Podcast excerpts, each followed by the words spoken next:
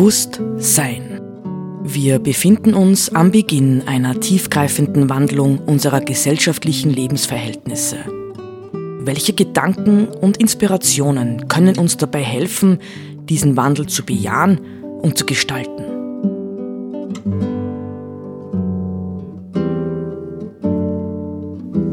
Eine Sendung von Roland Steidl.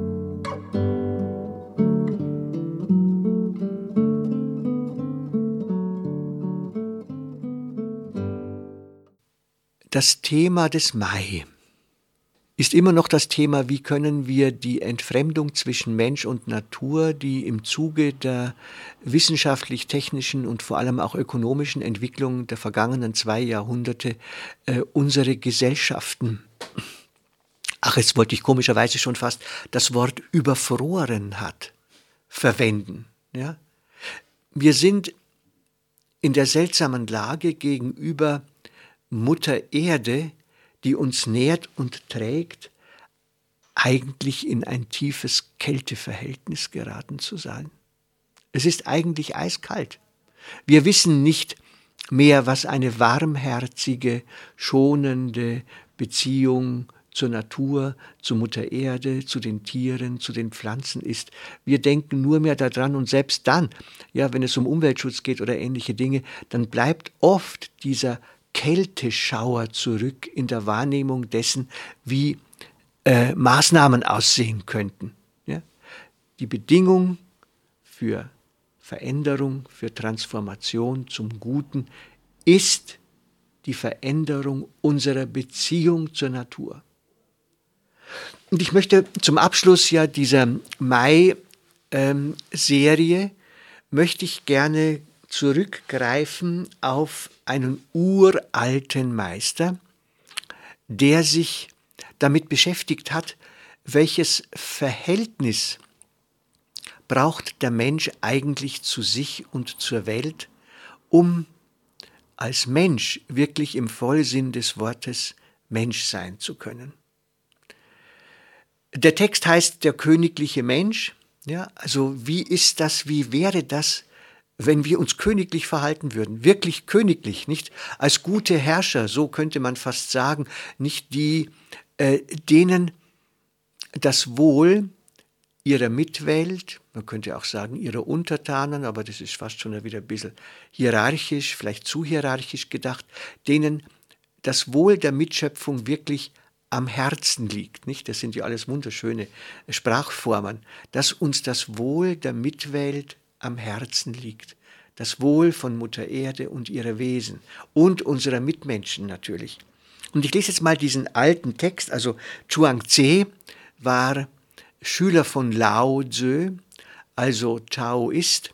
Und die Taoisten sind dadurch bekannt äh, geworden, dass sie sozusagen einen Weg des Lebens für sich selber gewählt haben, der sehr naturverbunden war. Nicht also die äh, kleinen Taoistensiedlungen sind meistens irgendwo auf Bergen, eher in unzugänglichen Regionen gelegen, fast ein bisschen vielleicht so wie die frühen christlichen Mönchsväter, nicht? Also so in der Anfang äh, des ersten Jahrtausends, ja, in der ägyptischen Wüste oder wie auch immer. Interessant ist allerdings immer, dass die Leute, die sich zurückziehen, meistens entdeckt werden und dann werden ihre Siedlungen oder sie selbst zu Wallfahrtsorten.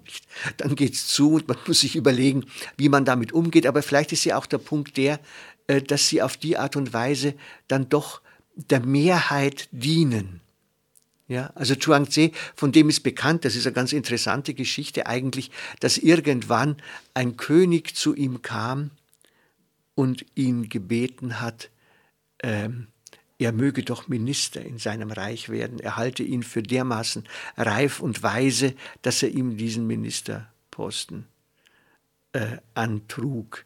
Und wenn man es salopp sagt, äh, Zhuangzi hat das, glaube ich, nicht ganz so salopp gesagt, oder es ist ähm, vielleicht anders kolportiert worden. Äh, na, na, auf keinen Fall. Das ist das Letzte, was mich interessiert. Irgendwo in dieser wilden Welt, äh, irgendwo mich auseinandersetzen zu müssen. Klammer auf, da würde meine Weisheit baden gehen. Nicht? Das ist natürlich auch ein Signal für uns. Nicht leben wir nicht schon längst in einer Welt, äh, die unweise geworden ist und wo die Weisheit, ja, griechisch Sophia, Liebhaber der Weisheit, Philosophie, Philosophia, mh, hm, eigentlich kaum mehr Platz hat, erdrückt wird, wie auch immer. Aber ich lese jetzt den königlichen Menschen von Zhuangzi. Mein Meister sprach, das, was auf alles einwirkt und in keines sich einmischt, ist der Himmel. Der königliche Mensch erkennt das, verbirgt es im eigenen Innern, wird grenzenlos, weitherzig, zieht alles an sich. Und so belässt er das Gold verborgen im Berg und die Perle in der Tiefe des Meeres. Güter und Besitz sind in seinen Augen kein Gewinn. Von Reichtum und Ehre hält er sich fern. Ein langes Leben ist kein Grund zur Freude, ein früher Tod kein Grund zur Trauer. Für ihn ist Erfolg nichts, worauf man stolz sein kann, und Misserfolg keine Schande. Verfügte er über alle Macht der Welt, er hielte sie nicht für sein Eigentum, und eroberte er alles, er ergriffe nicht Besitz davon.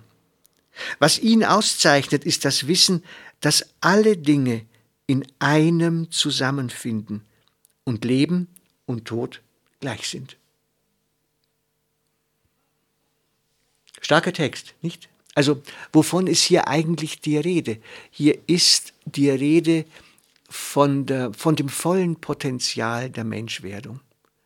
Wenn ein Mensch wirklich zu sich kommt ja, und sich in die rechte Beziehung zur Welt setzt, dann wird er zum königlichen Menschen.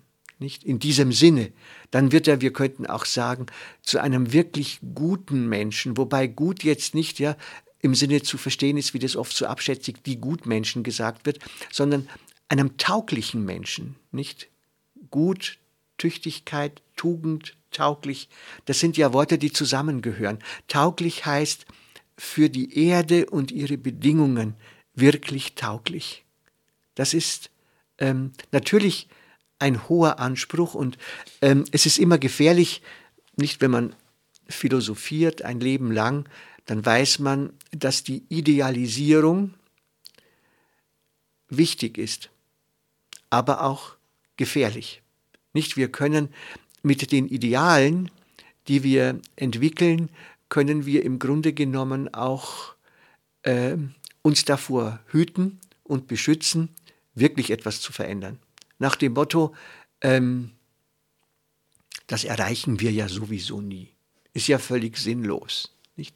Tatsächlich geht es hier um so etwas wie Selbstkultur. Nicht Menschen, die in diesem Sinne königliche Menschen sein wollen würden, ja, oder eine gewisse Art von, man hat früher gesagt, Vollkommenheit erreichen wollen, erreichen dies nur mit einem hohen Grad von Selbstzucht, von Selbstbeherrschung, letztendlich auch mit einem sehr hohen Grad von spirituellen ähm, Einflüssen, von spirituellem Wachstum, spiritueller Übung. Anders ist es nicht zu haben. Ja?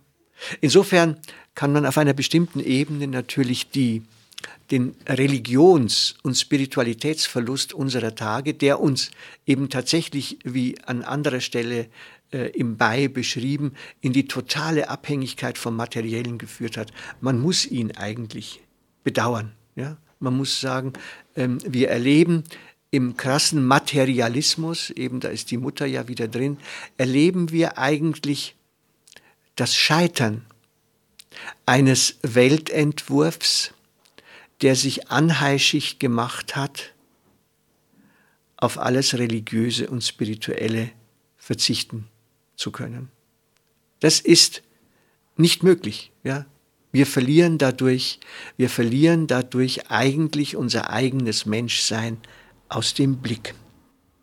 Also, wenn wir die ähm, Haltung, die ähm, äh, Zhuangzi hier beschreibt, noch einmal ein bisschen ähm, atmosphärisch unter die Lupe nehmen, nicht, dann würde man sagen, äh, diese Haltung geht nur mit einem hohen Grad des Loslassens, ja, des sich nicht abhängig machens, ähm, eines hohen Grads wirklicher Freiheit, ja, ähm, nichts zu bedürfen. Das sind alles keine, keine Gedanken, die originär nur im Taoismus sind, sondern das sind Grundgedanken des Spirituellen schlechthin in allen Kulturen und Religionen.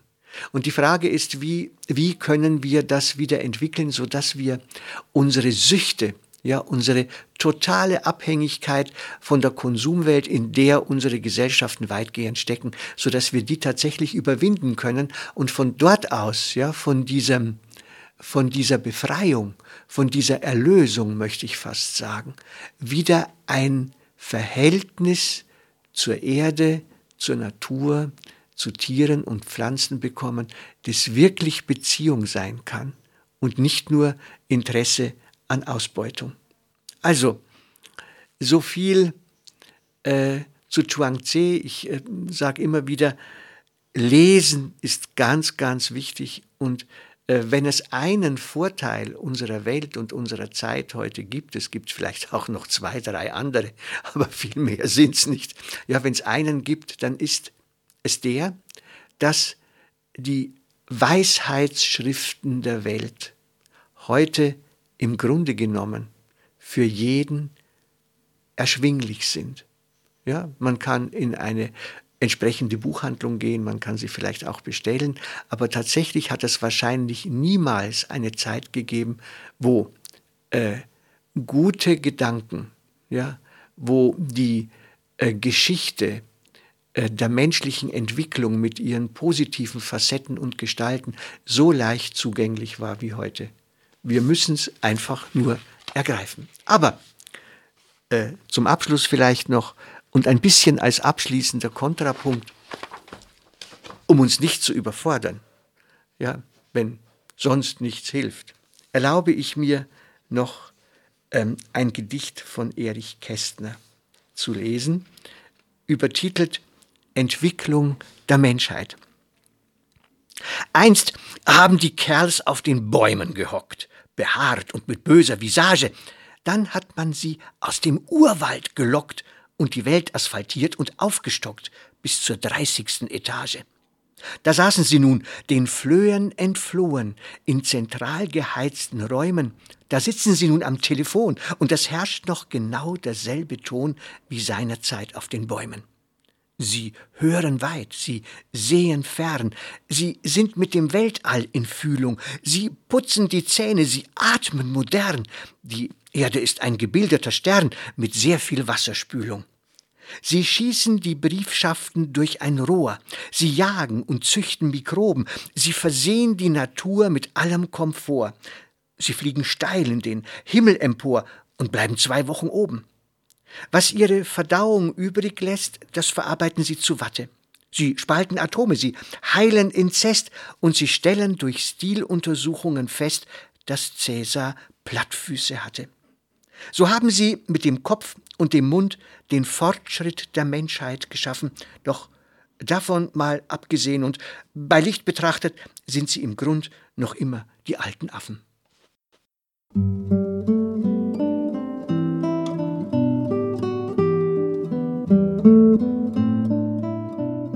Sie hörten Bewusst Sein. Gedanken von Roland Steidl.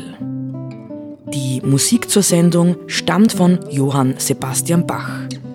Interpretiert von Harald Simada.